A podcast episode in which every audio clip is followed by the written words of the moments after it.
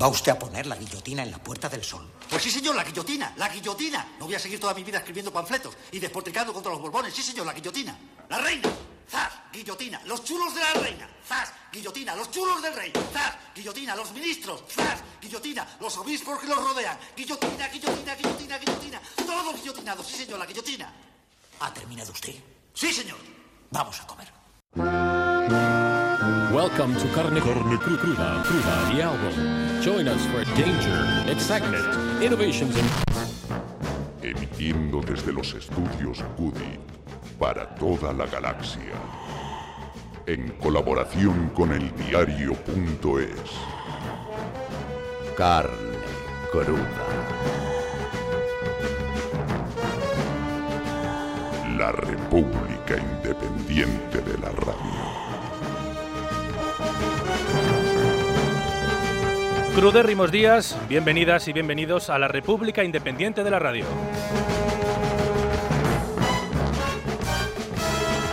No, no os ha estropeado el móvil ni os habéis equivocado de emisión. Hoy Javier Gallego no presentará este programa, no os preocupéis que está bien, libre de coronavirus y volverá el viernes. Hoy os hemos preparado un menú muy sabroso que esperamos que os guste en una semana en la que el equipo de carne cruda hemos decidido dar un paso adelante, como cantan los Zoo en este Avant.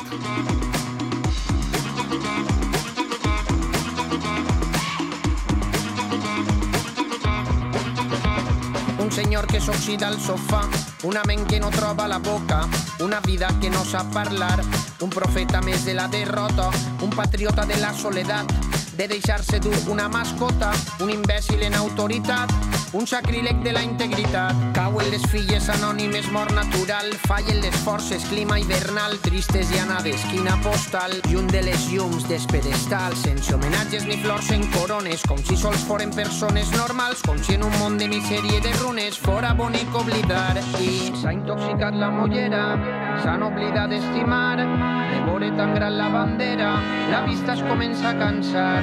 S'ha intoxicat la mollera, s'han oblidat d'estimar, i ara respirar és una quimera. Però estaran, les nostres sempre estaran, com pedra dins la sabata, com la palmera que aguanta l'huracà, i allà estaran, fent burla i fent sacrilegi, per sempre bruixa i heretge, sempre a la contra i avant.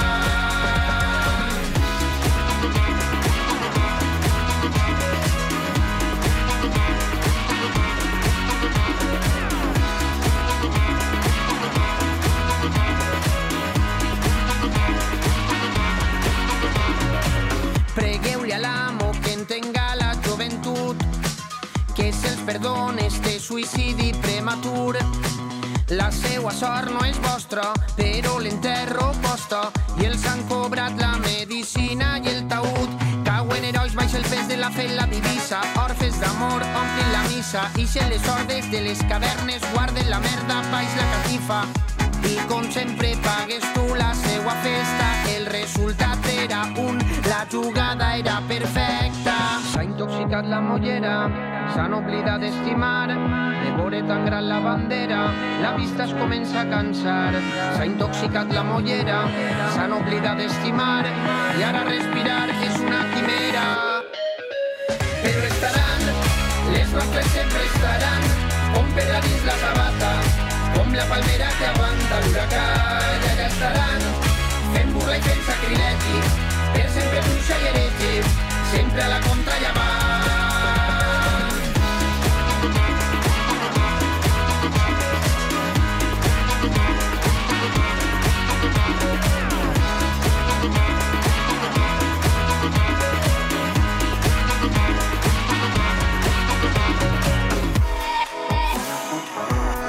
Mejor equipo de la radio os ofrece hoy el programa gracias al trabajo de, y esto sí que es una lista ganadora y no la de algunos, el 4 de mayo, Eva López, Violeta Muñoz, Álvaro Vega, Paz Galeana, Marta González, Celtia Tabeallo, Rocío Gómez, Elena Gómez y el que le pone sabor a este plato, Manu Tomillo.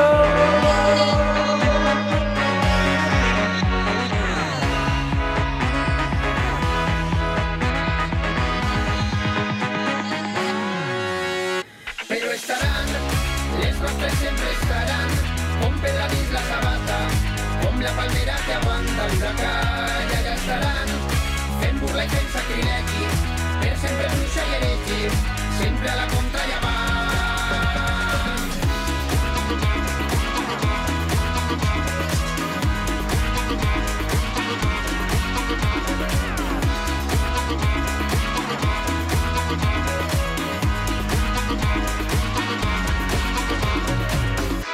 Las nuestras siempre estarán como la piedra dentro del zapato, como la palmera que aguanta el huracán. Allí estarán haciendo burla y sacrilegio por siempre bruja y hereje, siempre a la contra y adelante, dicen Zo.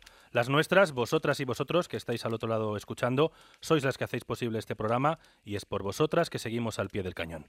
Avant se llama este temarro de Zo en su vuelta con el tercer disco Jepolies y otro que decidió dar un paso adelante fue nuestro invitado de hoy. De ser el ministro de Sanidad en la peor pandemia que se recuerda en los últimos 100 años, a intentar gobernar una Cataluña que lleva más de una década con gobiernos independentistas. Dije a todos ustedes que ustedes ponían los votos, nosotros pondríamos el cambio y Cataluña en surt perdent. A un catalán orgullosísimo de serlo. Que me presentaré a la investidura presidente de la Generalitat. Si és investit president, perquè ho serà com a president vicari o dictat d'un inexistent i fictici Consell per la República. Que defienda a España en Madrid. Porque el canvi és imparable i el que és pitjor, Catalunya perd perquè segueix extraviada en el laberint absurd d'un procés que no porta enlloc. Tardaremos más o menos tiempo, pero el cambio en Cataluña es imparable. Porque defender España es también defender la lealtad institucional. Més temps perdut, més oportunitats perdudes. Hay un sentimiento amplio, como se ha demostrado hoy, de reencuentro. Que Cataluña té un gran repte. De los catalanes con nosotros mismos. El gobierno de Madrid no ha sido leal. De los catalanes con el resto de españoles, sí, Cataluña ha dicho que quiere a España obrir una nova etapa amb un nou govern. Sí, España quiere a Catalunya. Estic preparat per presidir Catalunya. Salvador Illa, candidato del PSC a la presidencia de la Generalitat, buen día. Buen día, buenos días. Es un placer tenerle en estos micrófonos. Dígame. El placer es mío. ¿Se ve con opciones de ser presidente?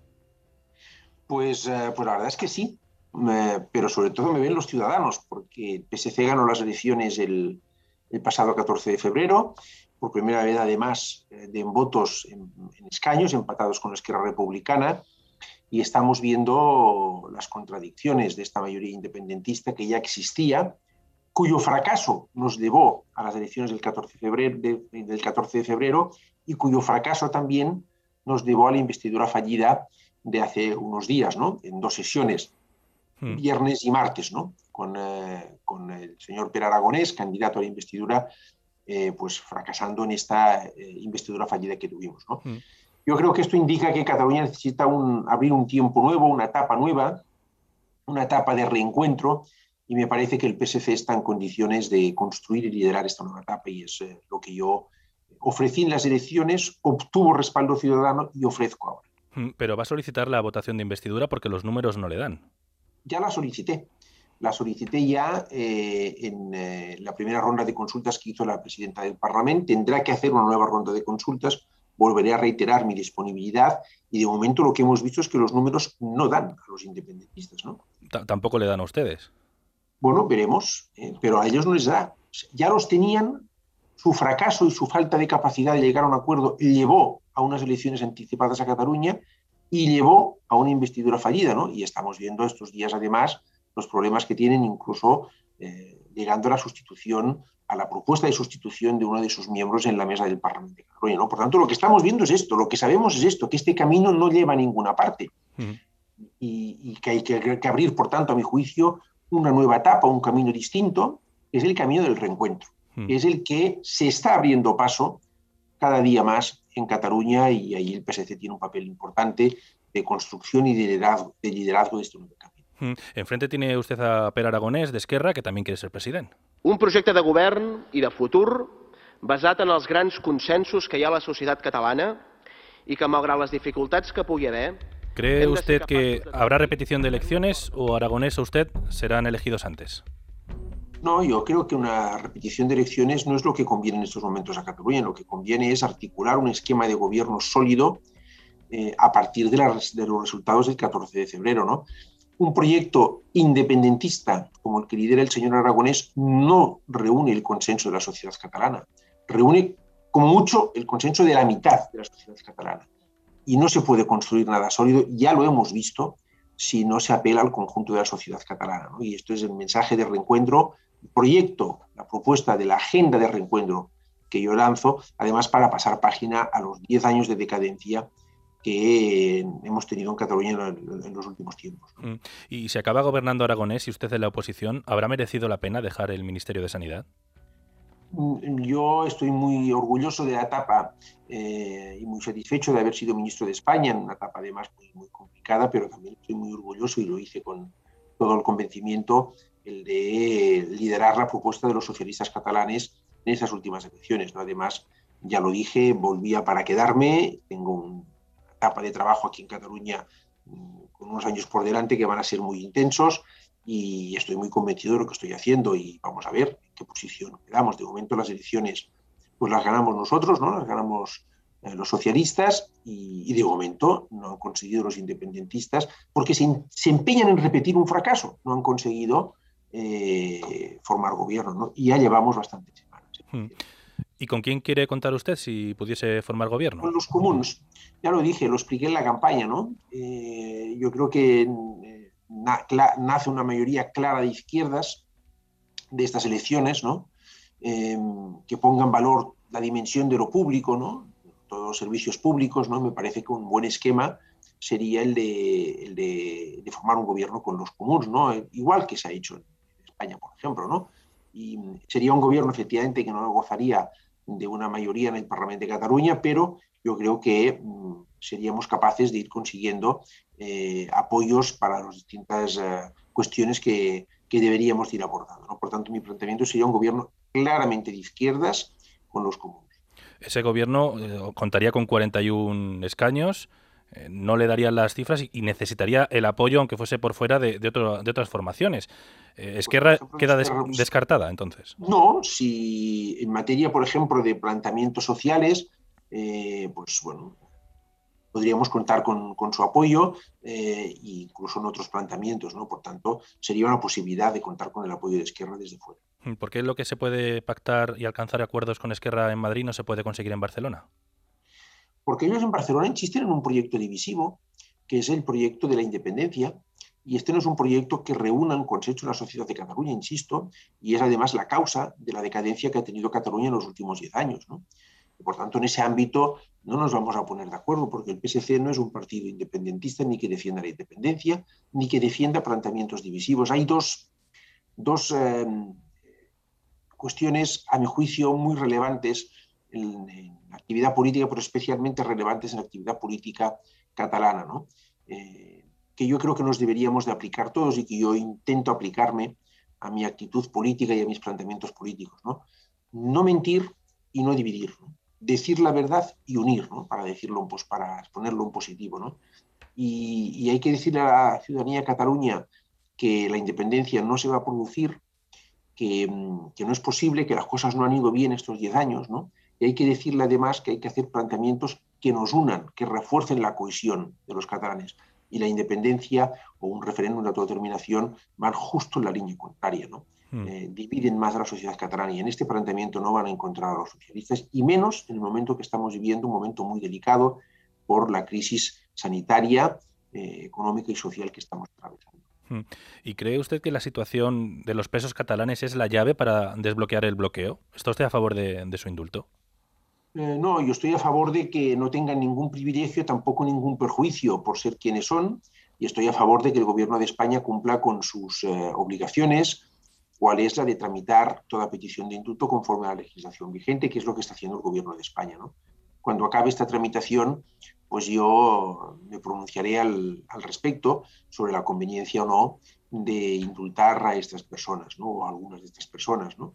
Eh, no lo haré antes. ¿no? Y sí que he dicho siempre y reitero que estamos a favor de, o estoy a favor de la justicia, del Estado de Derecho y estoy en contra de la venganza. Mm.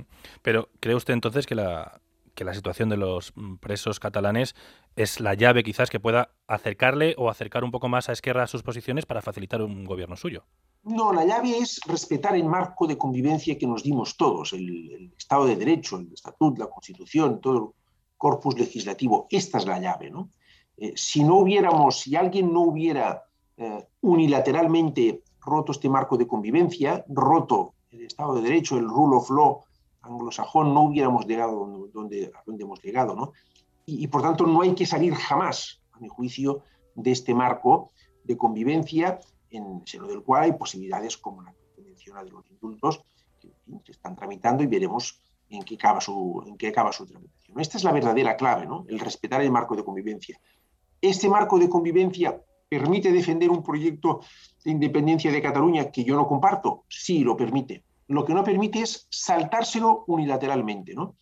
Y, mm, y, para mí esta es la clave esencial ¿no? y lo que yo mm, he defendido, defiendo y defenderé en un futuro. Lo, cierto, si nos atenemos a los resultados de las últimas elecciones, es que al menos en Cataluña hay 1.400.000 personas que quieren la independencia. Si, eso, si miramos esos votos, y Aragonés ya dijo que ha llegado el momento de sentarse a dialogar. Es la hora de resolver el conflicto. Es la hora de sentarse y ver cómo resolvemos esto votando en un referéndum. ¿Cree usted que es viable un referéndum pactado como en Escocia? No, porque un referéndum eh, es divisivo. Mm, yo no voy a estar nunca a favor de votar una ruptura, sí de votar un acuerdo. Eh, efectivamente hay mucha gente que es independentista, pero hay muchos más que no lo somos. ¿no? Y también hace falta abrir un diálogo en Cataluña, que es lo que yo he pedido y el PSC ha pedido reiteradamente. ¿no? Ningún problema, todo el apoyo en que se abra un diálogo eh, del gobierno de la Generalitat con el gobierno de España, pero también hay que abrir un diálogo en Cataluña entre todas las formaciones políticas catalanas, porque aquí no hay una mayoría independentista, ni hay eh, una posición única en la sociedad catalana, hay una, pluralidad de opiniones que tienen que ser escuchadas y tenemos que llegar a un consenso también en Cataluña. ¿no? Por tanto, yo también he reclamado, sigo reclamando, que se abra un diálogo en Cataluña entre todos. ¿no? Y como he dicho antes, no hay ningún inconveniente en que, porque lo permite nuestro marco de convivencia, en que haya partidos que defiendan la independencia. Lo que no se puede aceptar es que se rompa unilateralmente como se hizo en el 2017 con este marco de convivencia. Hmm. Y por cierto, se tiene que respetar a los que son independentistas y se tiene que respetar a los que no lo somos, que somos tan catalanes como los que lo son y que tenemos el mismo derecho que ellos a expresarnos. Por tanto, ahí hay que llegar a un acuerdo.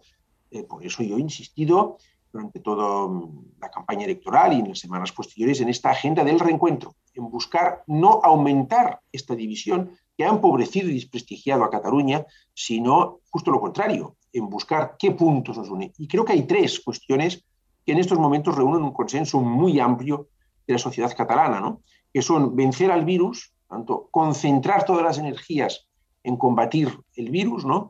En segundo lugar, reactivar y transformar nuestra economía aprovechando adecuadamente los, formos, los fondos eh, europeos, los fondos eh, Next Generation, y en tercer lugar garantizar, esto ya desde una óptica muy de izquierdas, que nadie queda atrás, ¿no? Un planteamiento completamente distinto al que vimos en la anterior recesión, eh, hmm. con el, sálvese famoso, el sálvese quien pueda famoso de los gobiernos del Partido Hmm. Bueno, yo creo que esos momentos hay que concentrar energías en esto, y me empezaría por aquí, ¿no? Me parece que son los tres puntos primeros de esta agenda del reencuentro que venimos proponiendo los socialistas. Entonces, si lo he entendido bien, si usted llega a presidente de la Generalitat, lo que intentará es una mesa de diálogo, como también propone Esquerra Republicana. Bueno, eh, dos mesas de diálogo. Eh, la que se acordó en ocasión de la investidura de Pedro, de Pedro Sánchez, del presidente Sánchez, que si se ha reunido solo una vez es porque del el propio gobierno de la Generalitat, presidido en aquel momento por el señor Torra, la boicoteó y él mismo dijo en enero de 2020 que se sentía desautorizado y que la legislatura había fracasado y por tanto en esas condiciones no, no tenía sentido, no fue ni mucho menos el gobierno de España el que se negara a tener esta, esta, dar continuidad a esta mesa de diálogo. Esta es una y la segunda, lo que he dicho antes, una mesa de diálogo eh, en el interior de Cataluña con todos los partidos políticos representados en el Parlamento de Cataluña, ¿no? Hmm. Pues hablemos, si le parece, de políticas concretas. Acabamos de conocer las cifras del paro de marzo y aunque descienden casi 60.000 personas en España, en Cataluña a inicios de este año hay casi 500.000 personas apuntadas a las listas del paro. ¿Cómo se puede revertir esta situación? Bueno, lo que decía antes, reactivando y transformando la, economía, tenemos eh, un horizonte eh, con una oportunidad muy excepcional, ¿no? Eh, como son los fondos europeos, 140.000 millones en, en seis años, y hay que poner todas las energías eh, del país, eh, de Cataluña en este caso, para aprovechar bien esos fondos. Yo creo que ahí eh, no se ha hecho todo el trabajo que se tenía que hacer, creo que se ha estado despistado por parte del Gobierno de la Generalitat y mi propuesta sería concentrar todas las energías para transformar y reactivar nuestra economía. Yo he tenido ocasión estas semanas pues, de entrevistarme con los comités de empresa de Bosch, por ejemplo, eh, en Isadamun o de Nissan en Barcelona, bueno, pues para, que sintieran los trabajadores de estas empresas que estamos a su lado. Camino lo marca, por ejemplo, el primer PERTE que va a presentar España, ¿no? que es el de transformar la industria automovilística. Vimos al jefe del Estado, vimos al presidente del gobierno con la, máximas autoridades, los máximos directivos de, Volkswagen y de, SEAT, pues presentando este PERTE y constatamos también la ausencia, que a mí me dolió muchísimo, de ningún representante de, la Generalitat ¿no? para dar apoyo a esto. Pues el camino es este, trabajar juntos, coordinadamente, para aprovechar estos fondos europeos y reactivar y transformar nuestra economía. ¿no? Sí, me hablaba usted de ese PERTE, que por cierto genera muchísima polémica en la otra parte del país donde se quiere el PERTE, para la gente que no lo conozca, es ese plan de, de, coches eléctricos que se fabriquen en España y genera mucha polémica en la otra parte del país donde en teoría se extraería el litio para esas baterías. En, en Extremadura concretamente, aquí hicimos un programa sobre ello y hay alcaldes socialistas como el alcalde de Cáceres que está muy en contra de, de ese plan me parece que recientemente ya nos ha anunciado que habrá una planta de baterías en Extremadura, ¿no? Estos son los debates que a mí me interesan, ¿no? Yo puedo entender perfectamente que pues, cada municipio, cada autonomía, cada comunidad autónoma de España pues reclame y haga sus proyectos y sus propuestas, siempre y cuando esto no nos haga perder de vista el conjunto. Lo importante de ese PERTE que se presentó es que apunta la transformación de todo el sector automovilístico en España evidentemente habrá que tomar decisiones respecto a ubicaciones, en este caso, de una o varias plantas de, de, baterías. ¿no? Bueno, es un debate que hay que tener, que va a tener sus complejidades y en el que a mí me interesa que Cataluña esté presente, con su gobierno al frente, no que esté ausente, como estuvo de una forma muy simbólica en ese año. y, luego una segunda reflexión, si usted me permite, aquí se trata de trabajar juntos, coordinadamente. Los españoles entre nosotros, eh, y los europeos entre nosotros, porque si no tenemos un cierto tamaño y no somos capaces de coordinarnos, pues, eh, en fin, no nos saldrán las cosas bien. Pero ya le planteo incluso esto a nivel europeo. Esto no es incompatible, lógicamente, con que cada, insisto, comunidad autónoma y cada municipio pues defienda legítimamente sus intereses. Cataluña también tiene que defender los suyos. Y yo le pido al gobierno de Generalitat que en lugar de ausentarse, esté presente en estos debates y haga valer los argumentos que tenemos.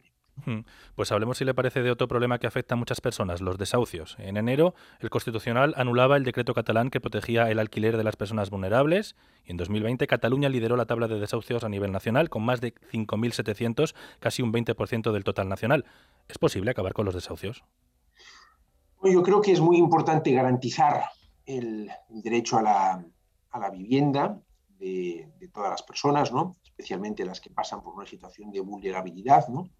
Todas las iniciativas que se tomen en ese sentido tienen que hacerse, a mi juicio, de acuerdo con el marco legal vigente y, por tanto, con plenas garantías de que no se vulnera ningún marco competencial ni ninguna norma. Y luego, otro fenómeno que hay que combatir de forma distinta es el de la ocupación ilegal, ¿no? que también a veces, muchas veces perjudica a las personas más humildes, ¿no?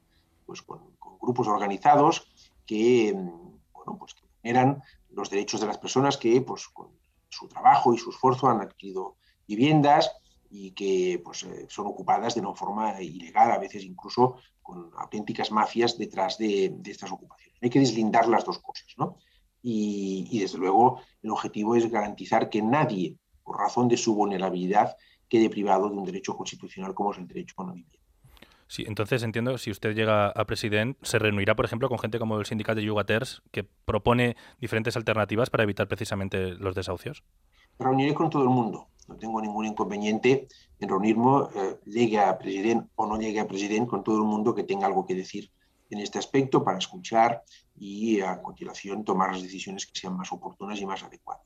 Mm. Sigamos hablando de viviendas, si le parece. El precio medio de las viviendas en alquiler a final de 2020 era en Cataluña de 734 euros y en Barcelona de 965. Y eso sí recordamos que el salario mínimo está en 950 euros mensuales. ¿Cómo se consigue bajar el precio del alquiler? Pues con varias medidas, ¿no? Eh, pero sobre todo haciendo eh, o poniendo a disposición de la ciudadanía más viviendas sociales, no activando la construcción de viviendas sociales, como por cierto se hizo en épocas pasadas en, en, en que los socialistas liderábamos el Ayuntamiento de Barcelona. Estas son políticas que no tienen que ser coyunturales, que no tienen que hacerse eh, pues cuando aparece el problema con toda su crudeza como usted mencionaba ahora, ¿no? cuando nos recordaba los precios de alquileres en Barcelona y en otras zonas de Cataluña, sino que tiene que hacerse es una política de largo plazo que tiene que hacerse con perseverancia y con constancia para garantizar que aumenta mucho el parque de vivienda pública en, en, Cataluña y por tanto bajan los precios. Desde Unidas Podemos dicen que el PSOE incumple lo pactado. Es un error tensionar el gobierno planteando que se puede incumplir un acuerdo o que se puede traicionar la palabra dada. Nosotros vamos a ser leales al gobierno de coalición y ser leales al gobierno de coalición es ser leales al acuerdo que firmamos el presidente del gobierno y yo. ¿Por qué no hay todavía un acuerdo de gobierno que estaba incluido en ese pacto de la coalición entre ustedes y Unidas Podemos?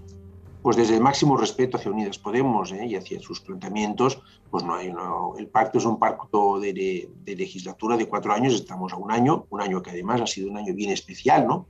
Con la pandemia por, por medio y las cosas hay que hacerlas eh, tocando con los dos pies en el suelo y garantizando que se cumple el marco competencial, que pues, eh, si eventualmente se recurren las medidas que se proponen, pues tienen la suficiente solvencia y consistencia jurídica para pasar los filtros de legalidad necesarios. Y en ese sentido, yo creo que el Ministerio de Transportes, Movilidad y Agenda Urbana está haciendo propuestas que yo siento que están muy en la línea de lo que yo defiendo y defiendo los socialistas, ¿no? que son cosas, digamos, que garanticen el derecho a la, a la, a la vivienda, eh, por parte de todos los ciudadanos, especialmente los vulnerables, sin romper los mecanismos de, una economía de libre mercado. Pero dígame, ¿para usted la vivienda es un bien de mercado o es un derecho constitucional? Es un derecho constitucional, lo he dicho creo que con claridad en ocasión de anteriores preguntas que me ha hecho usted, ¿eh? pero digo que hay que respetar y garantizar que todo el mundo pueda tener acceso a, a una vivienda, especialmente las personas vulnerables, pero que hay que garantizar también que se ponen a disposición de los ciudadanos pues, el número suficiente de viviendas para que el precio baje. Hmm. Algo que también imagino que a usted le preocupa son las elecciones de Madrid. Hace un par de días le veíamos por aquí apoyando a su compañero Gabilondo y usted dijo que la tensión de Cataluña se está trasladando a Madrid. ¿Ve a Gabilondo capaz de liderar un gobierno en la comunidad? El CIS ayer hablaba de una posible victoria de un bloque de izquierdas entre PSOE más Madrid y Unidas Podemos. Pues mire, con toda sinceridad le vi muy en forma. Eh, Ángel Gabilondo es una persona en la que yo me siento muy reconocido, no ahora, sino desde hace ya eh, años, ¿no? por, su tono sosegado, por su forma de entender la política mm, centrándose mucho más en, el medio plazo que en esta inmediatez en la que a veces eh, vivimos todos, especialmente algunos, algunos políticos, ¿no? y por su mm, tono más reflexivo. ¿no? Le vi muy en forma, le vi con muchas ganas, y efectivamente, pues los datos que vamos conociendo es que nada está hecho en Madrid, ¿no? Y que hay como un empate técnico entre el bloque de la izquierda y el bloque de la derecha. Y a mí, pues no le voy a descubrir nada si le digo que me encantaría que ganara el bloque de la izquierda liderado por, por Ángel Gabilondo, porque pienso que Madrid tiene que actuar con mucha más lealtad, no solo con el gobierno de España, sino con otras comunidades autónomas, ¿no? Hmm. Tiene que ejercer su liderazgo eh, como capital de España eh, de una forma mucho más inclusiva, ¿no? Y no con este, déjeme decirlo así, egoísmo, incluso falta de lealtad que yo he visto en algunos momentos y que también expresé el sábado en ocasión de, este acto conjunto que hicimos con, con Ángel Gabirondo y con, y con Hanna, ¿no? Mm, eso decía usted, criticaba directamente a Díaz Ayuso. ¿Díaz Ayuso ha sido desleal con el gobierno de España durante esta pandemia?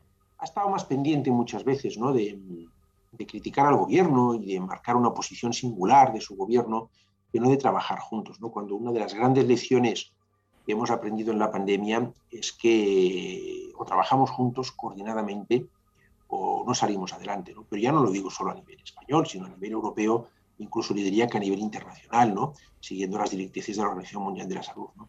Y entonces, a mí me ha parecido, lo digo con ninguna acritud, pero con toda claridad, que en varios momentos eh, la presidenta ha estado más pendiente de, de criticar al gobierno, de buscar, eh, en fin, cualquier cosa criticable y de marcar una posición singular que no de trabajar conjuntamente para superar la situación con lealtad institucional, de forma coordinada, pensando en el conjunto y no solo en ella. Hmm. Pensando en estas elecciones en la Comunidad de Madrid, parece que Gabilondo, eso sí, no quiere a Pablo Iglesias en un supuesto gobierno de coalición. Me parece equivocado su planteamiento. No queremos una opción vinculada a esos extremos. Usted que ha trabajado con Pablo Iglesias en ese Consejo de Ministros, ¿usted sí pactaría con él? ¿no? Yo, en lo que hace referencia a, lo que es la, política de la Comunidad de Madrid y las decisiones que haya que tomar, no le voy a, sorprender en esto, eh, pues doy apoyo a todo lo que decida Ángel Gabilondo, que es quien tiene la encomienda de liderar este proyecto, concurriendo a las elecciones y, en fin, espero que yo que, las gane y pueda luego liderar la Comunidad de Madrid. Por tanto, lo que él diga para mí estará bien dicho y no, no, no voy a entrar ningún matiz respecto a esto. Yo en el gobierno de España, pues eh, tuvo una, una, relación muy correcta, y mucho más que correcta, si usted quiere, con, con Pablo Iglesias y con los ministros de, de, designados de Unidas Podemos. ¿no? También es verdad que trabajamos en un contexto muy especial ¿no? Eh, de la pandemia, pero tengo nada que decir más que mm, esto, que trabajamos de una forma muy correcta con Pablo Iglesias, con Irene Montero, con Yolanda Díaz, eh, con Alberto Garzón y con Manuel Castellón. Mm. Me comentaba usted la pandemia en el plano personal. ¿Cómo ha vivido usted este 2020 y toda la crisis del coronavirus? Bueno, pues ha sido un año muy, muy especial, muy excepcional, ¿no? Pues yo intenté hacer mi trabajo lo mejor que pude y lo mejor que supe, eh, contándole a los ciudadanos en todo momento pues la información de la que disponíamos y, las razones por las que tomábamos decisiones que eran muy duras, cometiendo errores, creo que como todo el mundo que ha tenido que gestionar una pandemia, ¿no? Eh, pero creo que no lo hemos hecho ni mucho mejor ni mucho peor eh, que otros países, ¿no? Y creo además que la naturaleza de Estado compuesto que es España, ¿no? Eh, bueno, pues, pues ha funcionado razonablemente bien, ¿no? Aspectos de mejora, claro, ¿no? Pero ha funcionado razonablemente bien. ¿Cree que había espacio a la autocrítica cuando se tenía que gestionar a la vez una pandemia? Quizás faltó autocrítica por parte del gobierno. Mire, cuando uno gestiona una pandemia, eh, lo que está es en gestionarla, no en hacer autocrítica. Esto quizá tiene que venir en momentos posteriores, ¿no? Pero mm, yo creo que todo el mundo ha podido ver, ¿no? La inmediatez, la rapidez, la agilidad con la que había que tomar decisiones muy difíciles por la trascendencia que tenían, no solo a nivel sanitario, sino a otros niveles, ¿no?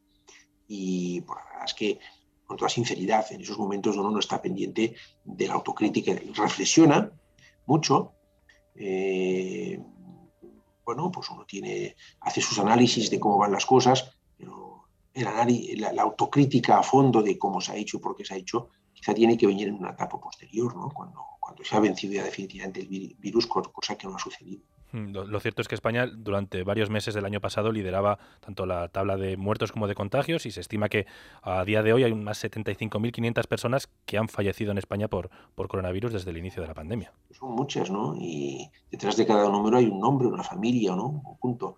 Eh, pero fíjese, eh, la, la, pandemia nos ha enseñado que es una situación muy cambiante, ¿no?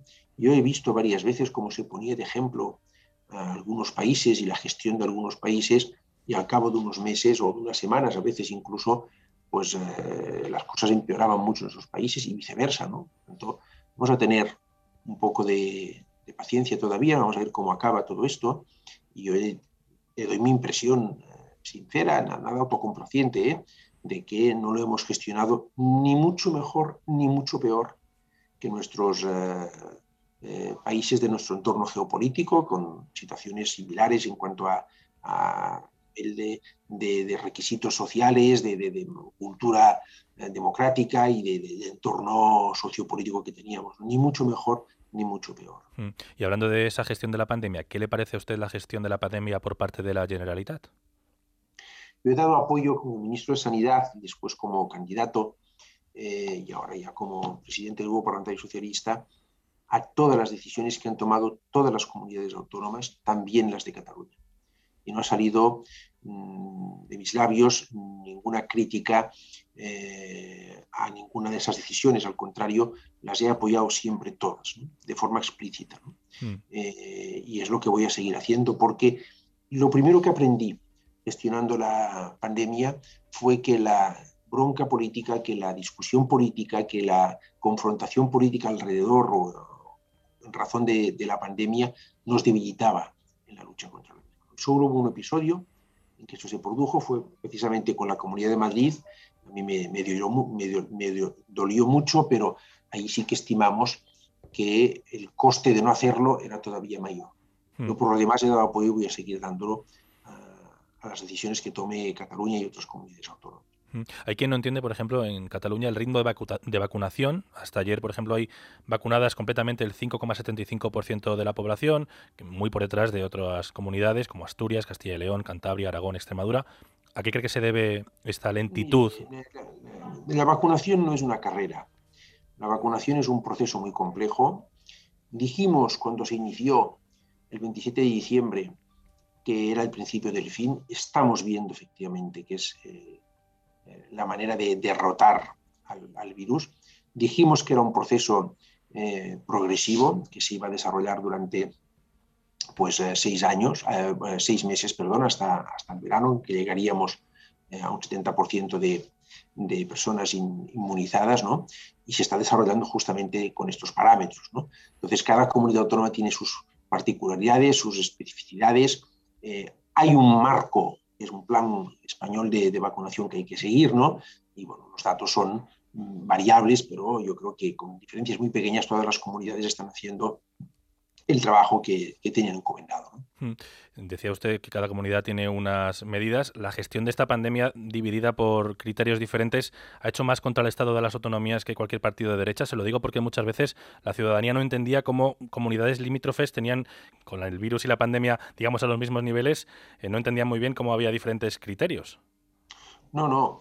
Eh, yo creo que es justo lo contrario. Eh, a mí me parece que que la naturaleza compuesta del Estado español, con los criterios de cogobernanza que hemos aplicado, han, eh, sido correctos ¿no? y que hemos acertado, fíjese que le digo, en, eh, dar un, marco de, actuación eh, conjunto, único, con unos criterios únicos, acordado, por cierto, en la interterritorial del Sistema Nacional de Salud, el 22 de octubre, pero que su aplicación dependiera de cada comunidad autónoma en función de la situación epidemiológica, no solo de la comunidad eh, en conjunto, sino de partes concretas, de territorios concretos de cada comunidad autónoma. Creo que eso ha sido una de las claves del éxito. No, no hay que aplicar, eh, no, hay que, no hay que actuar homogéneamente igual, en, por ejemplo, en Canarias que en Madrid cuando la situación es distinta, la situación epidemiológica es distinta. ¿no?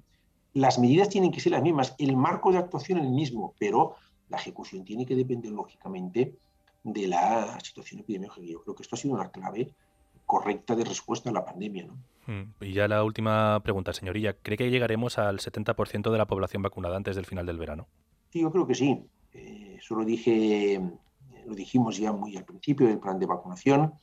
Yo creo que eh, se está produciendo, eh, se está desarrollando conforme lo previsto.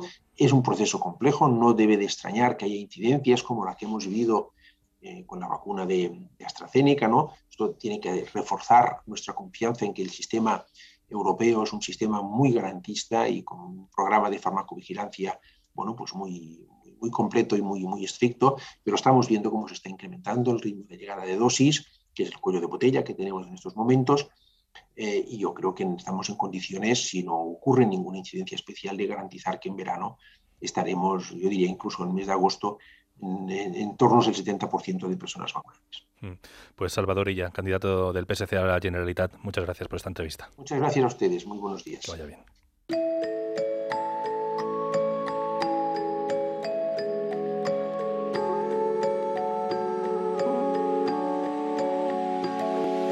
A veces no puedo con todo y tengo miedo. Tengo tanto miedo que no tengo nada más. Entierro la coraza 20 metros bajo el suelo a su compás. A veces no soy yo, solo es el ego. Todo lo que quiero es no despertar hoy.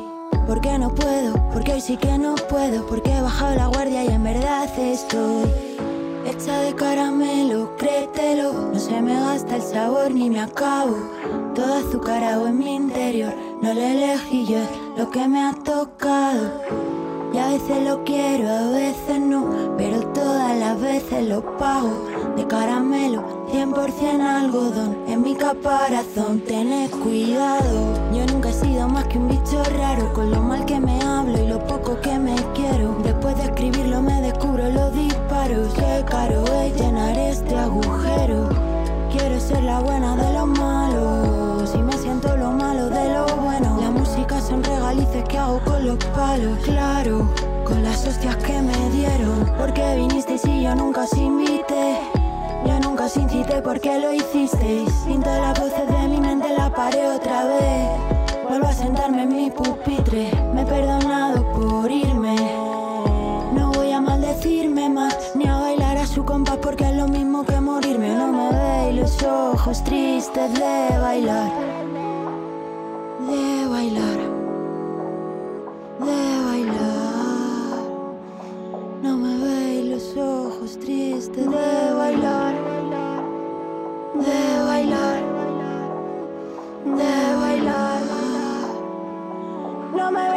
gritos que entendáis que estoy hecha de caramelo, créetelo. No se me gasta el sabor ni me acabo. Todo azucarado en mi interior. No lo elegí yo, lo que me ha tocado. Y a veces lo quiero, a veces no. Pero todas las veces lo pago. De caramelo, 100% algodón. En mi caparazón, tened cuidado.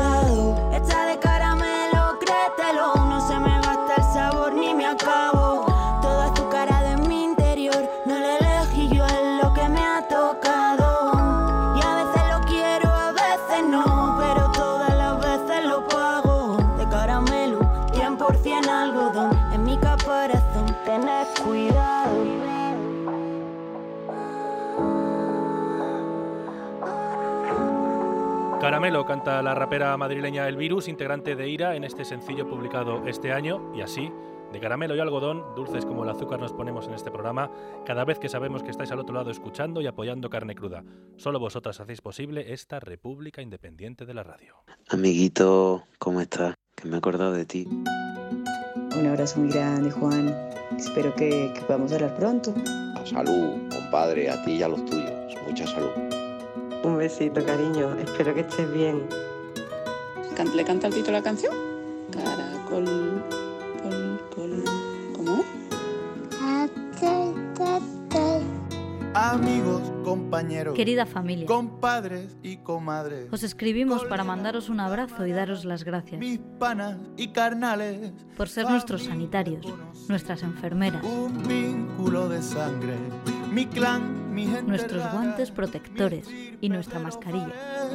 no sé qué es lo Por cuidarnos, escribirnos, escucharnos y una vez más, salvarnos la vida. Andamos el camino mejor acompañado en los buenos momentos o en los momentos Vosotros sois nuestra casa, como siempre, pero más que nunca. Sois el hogar y el refugio, tragar los malos tragos la gente con la que queremos estar. con vosotros se vuelve necesario. Pase lo que pase y venga lo que venga. Gracias por el abrazo constante. Gracias, familia, por todo, por tanto. Esperamos muy pronto daros ese abrazo. Con tantas ganas ya de ver. Carne cruda. Somos familia. Niño, tú te estarás tomando tu cervecita, ¿no? Que no, que no me enteré yo, ¿eh? Y después de ponernos cariñosos, ha llegado el momento de repartir estopa diestro y siniestro, o mejor dicho, de repartir plumas blancas. Carne cruda presenta A Patricia Sornosa en Pluma Blanca. Los galardones que premian a los huevones y gallinas que nos rodean. ¡Ay, que me pollo! Patricia Sornosa, crudos días, ¿cómo estás? Hola Manu, ¿qué tal? Yo muy bien, yo estoy... vengo con muchísimas ganas de repartir plumas. Eso está muy bien, estamos deseando saber quiénes son los afortunados. Pues mira, hoy son afortunadas. En Ah. contra de mi costumbre voy a dar tres plumas blancas para tres mujeres, son expolíticas, Ah. del PP y nada feministas. Mujeres machistas que a ver las haylas, claro. Hay las, hay las, hay, hay, vamos, hay de todo. Hay mujeres machistas, hay pobres clasistas, hay hasta negros en Vox. Sí, sí, hay de todo, clarísimamente. Bueno, estas tres mujeres a las que le voy a dar pluma, además de ser machistas, las tres son rubias con mecha. O sea, Ah. son machistas y mechistas. El combo especial, vaya. Sí. La primera pluma se la doy a Cayetana Álvarez de Toledo y Peralta Ramos. Marquesa de Casafuerte, por cierto. Sí, a Cayetana, eso sí, eh, hay que valorarle que, que sepamos, de momento aún no ha estado implicada en ningún caso de corrupción. Que siendo del PP, pues tiene su mérito. Pero le pierde la boquita, le pierde la boquita. A lo largo de su carrera, Cayetana ha hecho declaraciones tan machistas que en vez de Cayetana dan ganas de llamarla Cayetana, calla. Como cuando dijo aquello de no hay una ideología detrás de la violencia de pareja, por ejemplo. Sí, claro, porque si no hay una ideología detrás de tanta violencia machista, ¿qué hay? ¿Qué hay? Mm. Muchas casualidades. O el orden normal de las cosas, también te digo, claro. Exacto, sí, a Cayetana le faltó decir que el feminismo es ideología y que el machismo es lo natural. Pues lo que tiene que ser, lo que Dios manda, claro. Eso es. Exacto. Cayetana también banalizó las violaciones en televisión, no sé si lo recuerda. Sí, y en un país como España en el que se cometen más de 11 11.000 delitos sexuales cada año. Sí, pues esta señora, bueno, esta señora Mm. dijo, hablando de consentimiento sexual, de que, eh, ¿sabes? El tema este de la ley de que solo es Sí. sí es sí y tal. Pues dijo, ¿de verdad van ustedes diciendo sí, sí, sí hasta el final? Una reflexión inoportuna en toda regla, vamos. ¿A quién, a quién ayuda con esas palabras? O sea, a, a los violadores potenciales. Claro. Estarían encantados de oírla, de oírla en su casa allí diciendo, por fin, por fin una política que nos entiende. Que los entiende y que los defiende también en un debate electoral, claro. Bueno, es que los violadores también votan, ¿eh? Mm. Y por supuesto, como buena machista, Cayetana cree que la causa de la pandemia es el feminismo. Sí, además ella dijo que el pecado original de esta pandemia es la obsesión ideológica centrada en el 8M. Flipante, o sea, Sí. para obsesión ideológica la que tienen algunas con el pecado original y con culpar de todo a las malas mujeres. Sí, porque vamos, llegan, llevan siglos con eso, con que el pobre Adán pues fue expulsado del paraíso por culpa de Eva. Ya ves, ya ves qué culpa tendrá Eva de que Adán fuera tonto y que renunciara al paraíso por una fruta y no por, no por un mango o por una papaya, no. Por una puta manzana. Además la manzana que es la fruta más insípida de toda la creación. Exacto, o sea, Cayetana es como, como los machistas que le echan la culpa del virus al feminismo, pues porque no les gusta el feminismo, que es como si yo le echara la culpa del virus a las acelgas. Por ejemplo, una comparación validísima, también te digo. Por cierto, la siguiente pluma, ¿para quién va? Bueno, la segunda pluma se la voy a dar a Esperanza Aguirre. Esperanza Aguirre, que por donde pasa arrasa, también te digo. Madre mía, la Daenerys de la política, señora del chotis, condesa consorte de pornos, madre de perro con Twitter y destapadora de la trama Gürtel. Y además siempre rodeada de escándalos de corrupción y financiación ilegal, lo tiene todo. Lo tiene todo. Yo lo que de verdad echo de menos de Esperanza es esa chulería. O sea, a mí me, me encantaba verla comportarse como un macho alfa. Un macho alfa alfa. Un macho alfalfa. También tengo, claro, como dicho macho alfalfa, cómo no añorarla, ¿no? Con esa prepotencia y esas cosas. Madre mía, claro. esa forma de despreciar a los bomberos, al personal sanitario. Claro, y también a los agentes de movilidad de Madrid. Oh, ¿Te acuerdas? ¿Te Oh, acuerdas de, ¿cómo- de cómo eso? ¿Cómo olvidarlo? Cuando se, dio, cuando se dio a la fuga toda loca, tirando una moto de los agentes, qué gran mujer. Esa fuga también te digo que fue célebre, ¿eh? Sí, casi tan célebre como su frase. Franco era bastante, bastante socialista. Franco socialista, menuda paradoja, ¿no? es que, dependiendo del momento, Franco es a la vez un dictador de derechas y un revolucionario de izquierdas. O sea, es el Franco de Schrödinger. Solamente lo sabremos si nos acercamos a Franco, pero tampoco tenemos muchas ganas. La tercera pluma, ¿para quién va? La tercera pluma se la voy a dar a otra mechista, eh, a Cristina Cifuentes. Ujú. se, la, se la doy, de verdad, con admiración. Porque yo admiro a la gente capaz de arriesgar su carrera por hacer lo que de verdad le gusta, robar crema. Sí, la verdad es que se arriesgó muchísimo ahí, ¿eh? ¿Cuánto te tiene que gustar robar para jugártela tanto por una crema? O sea, o cómo de seca tienes que tener la piel. Eso es verdad. Cifuentes se excusó diciendo que cogió las cremas sin querer. A ver, es que... Sí, sin, que, sin querer pagarlas. ¿Sabes que Robin Hood robaba a los ricos para dárselo a los pobres? Bueno, pues Cifuentes robó en un Eroski de Vallecas, como diciendo que se joda el proletariado. También te digo que ahora trabaja como tertuliana televisiva, ¿eh? Es que es una crack, Sí. es una crack. Si hace falta comenta la actualidad y si hace falta se saca un máster sin ir a clase, sin exámenes y sin TFM. Por cierto, que acaba de salir absuelta por el caso Máster. Es una crack, no te digo, o sea, y. Mm. no lo, teni- no lo tenía fácil, ¿eh? No lo tenía fácil, pero ha salido a suelta, porque fue a muerte con su defensa. Tan a muerte que fichó como perito a un asesino. Eso es cierto. eh, fichó a Emilio Ellín, el terrorista de extrema derecha que asesinó a Yolanda González Martín. ese mismo, Emilio Ellín Moro. Que menuda faena ser un terrorista de extrema derecha y apellidarte Moro. es como ser, como ser un yihadista radical y llamarte Mohamed Gringo. Hay que decir que, que Cifuentes ha salido absuelta, pero se enfrentaba a tres años de cárcel. Hostia, ¿te imaginas a Cifuentes en la trena? Totalmente ahí en plan Orange is the New Black, ¿no? Ahí con su mono. Ahí cambiando cigarros por cremas, aprovechando el tiempo para sacarse un título de verdad. Toda llena de tatuajes, ¿no? Con dos gaviotas. Claro, yo, yo, yo me la, yo eso me la imagino además haciendo pesas en, en el patio. Sí, poniéndose tochísima, tochísima, para que la llamen Cristina Cifuerte. Pero mira, oye, parece que algunas tienen suerte y siempre se salen de rositas. ¿eh? No solo se ha salido de rositas, sino que se lleva premio, porque Ayuso le acaba de entregar la medalla de oro de la Comunidad de Madrid. Ya ves. Ahora, en defensa de Ayuso hay que decir que Cifuentes ya se había encaprichado de la medalla. Así que era o dársela o esperar a que la robara. Claro, es que tienes esas dos posibilidades. A ver si, nosotros no tenemos que esperar mucho tiempo para perder de vista a Díaz Ayuso. Ay, si- ojalá, ver si ojalá. suerte, a ver si Muchísima suerte. suerte. La suerte está echada, que se dice. Y a ver si también podemos volver a, a escucharte muy pronto a ti, Patricia. Sornosa, muchísimas gracias. A vosotros. Que hasta vaya muy otra. bien, cuídate. Gracias. Carnecruda.es, la república independiente de la radio. Y después de la fantástica Patricia Sornosa, ahora queremos felicitar a una radio amiga que cumple 25 años y que además tenemos el lujazo de que nos emitan cada día desde A Coruña. When you are lonesome, solitary, you know I'm never far away. 25 anos nas ondas. Until the dawning of this day. 25 anos achegando cultura. 25 anos achegando diversión. 25 anos de información. 25 anos achegando os micros á cidadanía. 25 anos de igualdade. 25 anos de solidariedade. CUAC FM, un cuarto de século de radio e liberdade. Lo primero, feliz cumpleaños. Isa Lema, Mariano Fernández, miembros de Cuac FM, buenos días, felicidades. Buen día, Hola, muchas buenos días, gracias. Muchas Bueno, gracias, muy es- amables. Tenemos que, que decir que para nosotras es un gustazo que una radio como la vuestra, con 25 años de antigüedad, nos emita.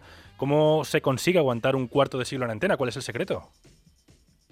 Bueno, yo Eh, creo que con mucho tesón, mucha perseverancia, mucha ilusión y muchas ganas también de pasarlo bien y de, y de informar a la ciudadanía, como, como también hacéis vosotros, ¿no? A pesar pues de todas las dificultades que nos hemos topado por el camino, que han sido muchas y, y muy diversas además. Hmm.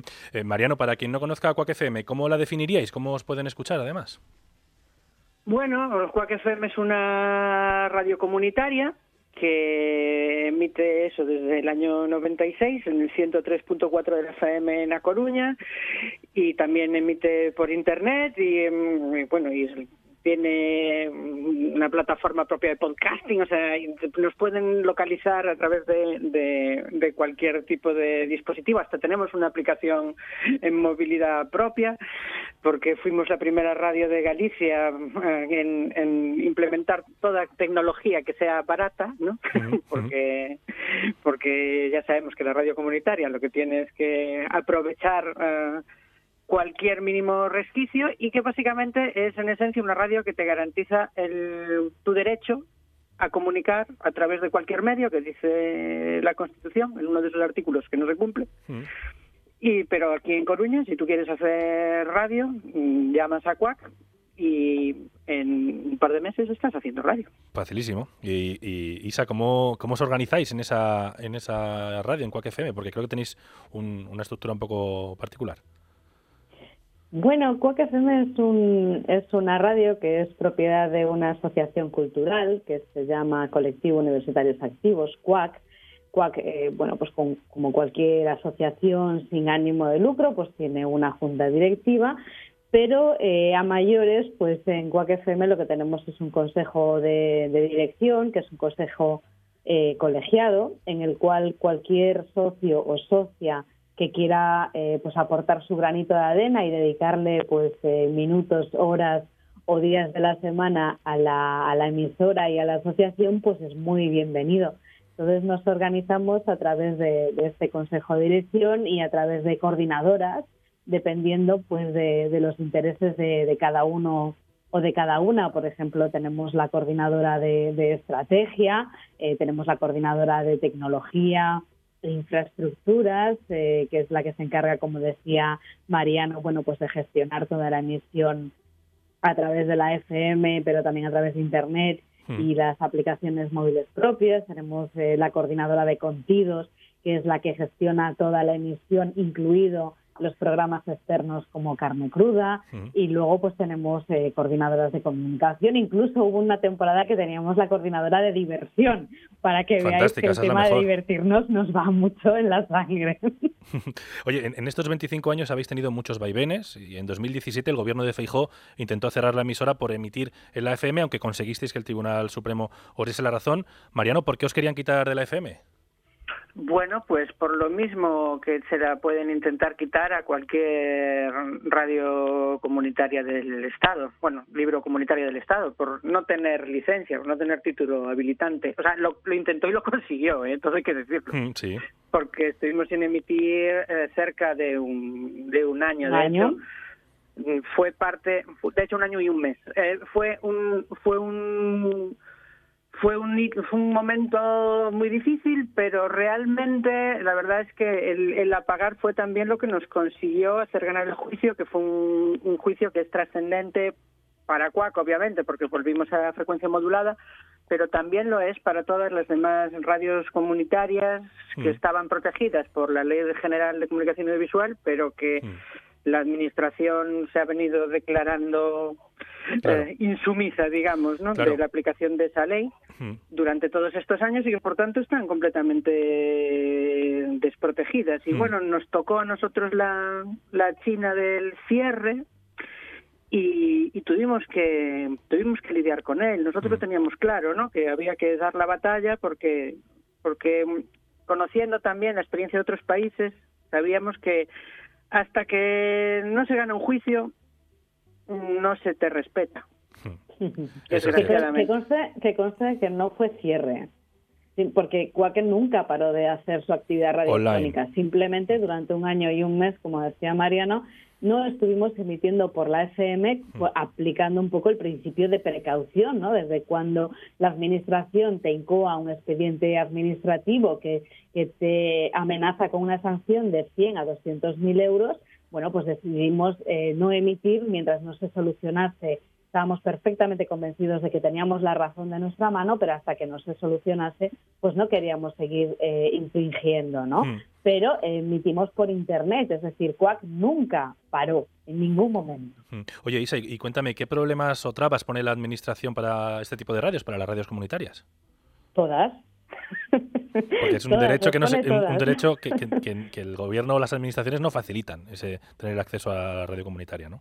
No, bueno, históricamente en España las administraciones públicas, ni los gobiernos eh, centrales ni autonómicos, ni el gobierno central ni autonómico estuvo realmente muy interesado desde la democracia en, en impulsar eh, la comunicación audiovisual alternativa o asociativa o que fuese titularidad de, de la propia ciudadanía, ¿no? De hecho, recordemos que ni siquiera había mm, televisiones privadas hasta hasta el año 86, ¿no? Entonces, eh, teniendo en cuenta cuáles son las restricciones eh, de las que partíamos, ¿no? Y el control mediático desde, desde el que salimos después del franquismo, pues, pues las radios libres y comunitarias nos, en- nos enfrentamos a muchos, a muchos inconvenientes. ¿Qué pasa? Que a pesar de, de- de que las cosas se fueron mm, abriendo eh, y que, y que el- en los gobiernos, pues eh, digamos que prefirieron mantener un status quo en el cual, eh, bueno, tanto las emisoras privadas como las emisoras comunitarias eh, emitían sin el título habilitante al que hacíamos referencia antes, eh, bueno, los gobiernos estaban un poco conformes, ¿no? En plan de, mira, no le vamos a dar las licencias, no vamos a sacar un concurso de licencias específico, pero tampoco les vamos a cerrar, ¿no? Vamos a dejar que esté todo como está, sin, sin remover demasiado. Hmm. ¿Qué pasa? Que bueno, llega un momento en el que eh, el espectro radioeléctrico está tan limitado que eh, o, o estamos nosotros o están otros. Claro. Pero, o sea, el, el espectro es muy limitado y entonces digamos que, que, que no podemos estar todos en el 103.4 de la FM, ni en el 103.5 de la FM, ni en el 106.6 de la FM, ¿no? Y en ese momento es cuando empiezan, eh, o los medios comunitarios empiezan un poco a ponerse las pilas y decimos, oye, que aquí también nosotros queremos nuestro trozo del pastel, ¿no? Eso es. Empezamos también a investigar qué es lo que pasa en Europa, qué es lo que pasa en otros estados muy parecidos al nuestro y cómo está la situación de los medios libres y comunitarios allí. Nos dimos cuenta de que somos, bueno, la cenicienta a nivel a nivel europeo, ¿no? Somos eh, la hermana pobre, como quien dice. Y esto no es justo. Claro. Pero no es justo solo para nosotros, es que no es justo para la ciudadanía. Hmm. Es que no hay de- democratización mediática si la ciudadanía no tiene acceso a una pluralidad y una diversidad de medios real. Eso es, pues ojalá haya más radios comunitarias como Cuac FM y Salema, Mariano Fernández, miembros de esta radio en A Coruña. Muchísimas gracias por estar hoy con nosotros, por emitirnos y por hacer que Carne Cruda llegue a más gente. Y por cierto, A por vosotros. otros 25 años más por lo menos. Por lo menos, Hombre, y mejores. eso está hecho, o sea, si es por nosotros. Si es por nosotros está hecho. Muchas gracias, un bico a todos. Y nosotros empezamos el programa de hoy hablando con un filósofo de formación, con Salvador Illa, y nos vamos con otro que vuelve. Robe Iniesta, más rockero de lo que nos tenía acostumbrados últimamente y que acaba de presentar lo que será un adelanto de su próximo disco. Os dejo con mierda de filosofía, Robe Iniesta, mañana más carne cruda y mejor. Mierda de filosofía, me iría, me ahoga. Dime si tú te vendrías el día y la hora, buscando la manera de hacer revoluciones. Pasé la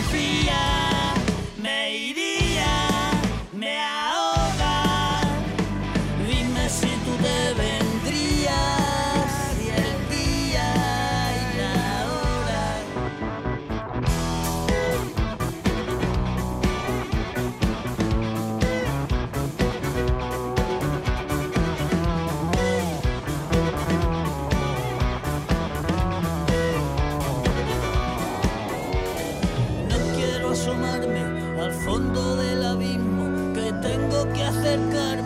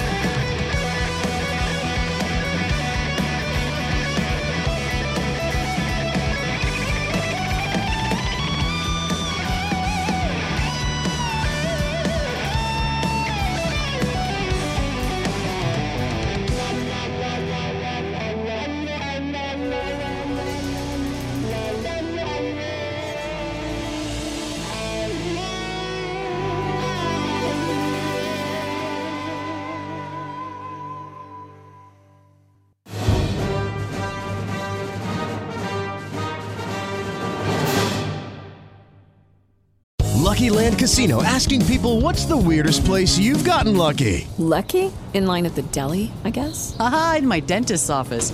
More than once, actually. Do I have to say? Yes, you do. In the car before my kids' PTA meeting. Really? Yes. Excuse me, what's the weirdest place you've gotten lucky? I never win and tell. Well, there you have it. You can get lucky anywhere playing at LuckyLandSlots.com. Play for free right now. Are you feeling lucky? No purchase necessary. Void where prohibited by law. 18 plus. Terms and conditions apply. See website for details.